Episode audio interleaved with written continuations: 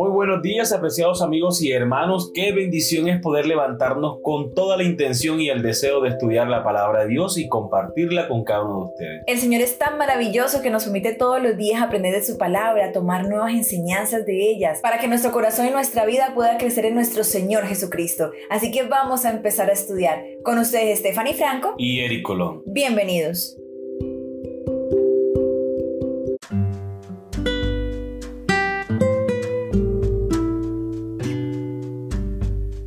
Lunes 22 de febrero. Siervo individual anónimo. El título de la lección para el día de hoy.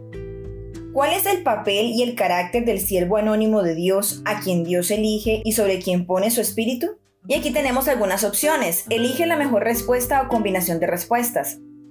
1. Imparte justicia para las naciones. 2. Cumple sus objetivos en silencio y con mansedumbre, pero con éxito. 3. Es un maestro. 4. Sirve como un pacto entre Dios y el pueblo. 5. Da luz, esperanza al curar la ceguera y liberar prisioneros. Isaías 42, versículos 1 al 7. He aquí mi siervo, yo le sostendré, mi escogido, en quien mi alma tiene contentamiento. He puesto sobre él mi espíritu. Él traerá justicia a las naciones. No gritará ni alzará su voz, ni la hará oír en las calles. No quebrará la caña cascada, ni apagará el pábilo que humeare por medio de la verdad traerá justicia.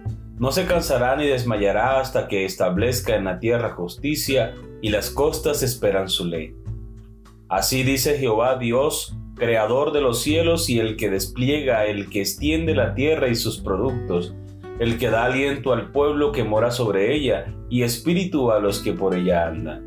Yo Jehová te he llamado en justicia y te sostendré por la mano, te guardaré y te pondré por pacto al pueblo por luz de las naciones, para que abran los ojos de los ciegos, para que saques de la cárcel a los presos y de casas de prisión a los que moran en tinieblas.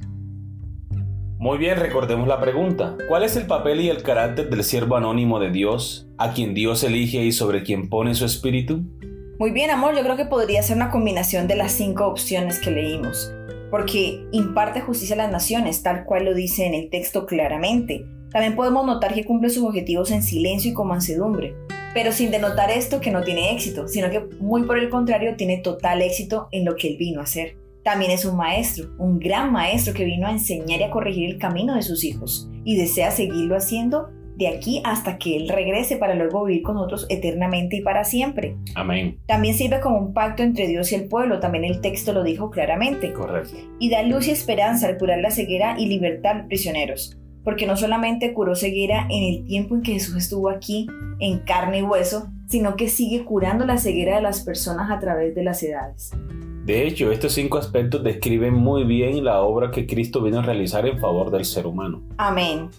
¿Cómo se compara el papel y el carácter de este siervo con el de la vara del tronco de Isaí, en quien también descansa el Espíritu del Señor?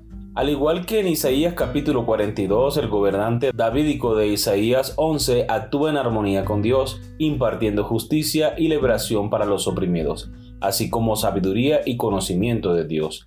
Descubrimos que este vástago y raíz de Isaí es el Mesías, el Hijo Divino de Isaías capítulo 9 versículos 6 y 7, que también trae paz sobre el trono de David y sobre su reino, en juicio y en justicia. Isaías 9:7. El siervo de Isaías 42 es obviamente el Mesías. ¿Cómo identifica el Nuevo Testamento al siervo de Isaías capítulo 42 versículos 1 al 7 que imparte justicia? Vamos a leer Mateo capítulo 12 versículos 15 al 21.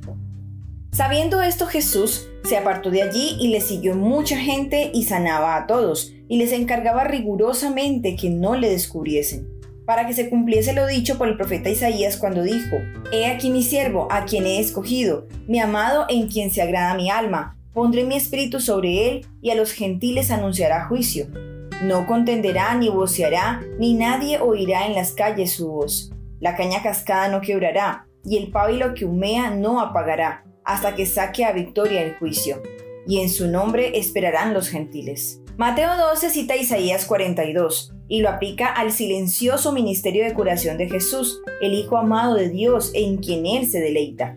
Como está en Isaías capítulo 42 versículo 1, Mateo capítulo 3 versículo 16 y 17 y Mateo capítulo 17 versículo 5. Es el ministerio de Jesús el que restablece la conexión del pacto de Dios con su pueblo. Isaías capítulo 42 versículo 6 y Daniel capítulo 9 versículo 27.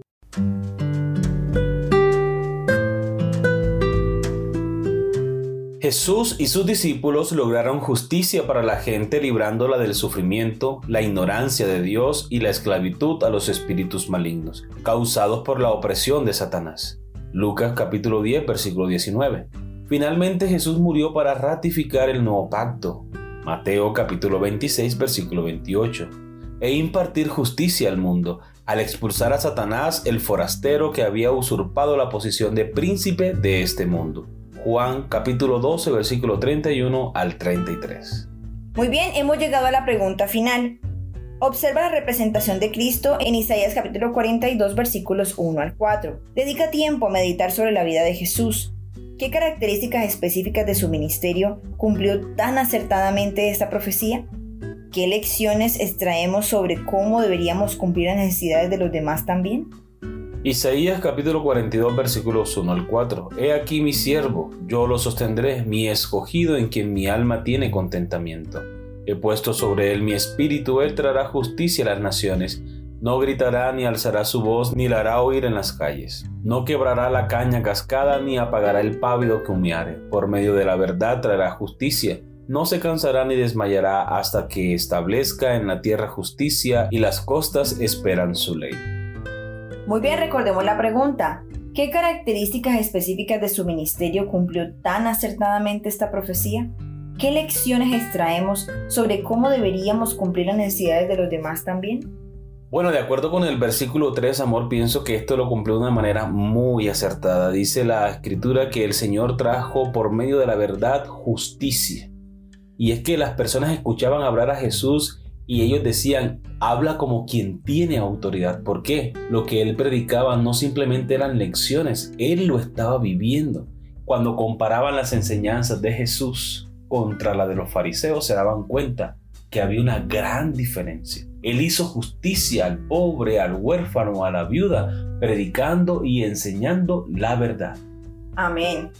Bueno, amor, esto nos hace pensar en que asimismo nosotros deberíamos cumplir la misión que el Señor nos encomendó, y es poder llevar la palabra de Dios a otras personas, pero al mismo tiempo preocuparnos por sus necesidades. También preocuparnos por qué podemos hacer por ellos, para calmar su hambre, para calmar su frío, para darles amor, brindarles cariño, protección y la comprensión que necesitan, para que las personas puedan saber que hay un Dios en los cielos maravilloso que se puede manifestar a través de sus hijos. Amén, así es. Otra cosa que debemos destacar del ministerio de Jesús es que Él no buscaba su propia gloria. Es más, Él obraba un milagro y le decía a las personas que no le comentaran eso a nadie. ¿Cierto? Porque Él quería hacer su obra y beneficiar a tantas personas como fuera posible. Amén. Muy bien, queridos amigos y hermanos, hemos llegado al final de nuestra lección para el día de hoy. Esperamos haya sido de gran bendición para ustedes como lo ha sido para nosotros. Les esperamos mañana para una nueva lección. Que Dios les bendiga.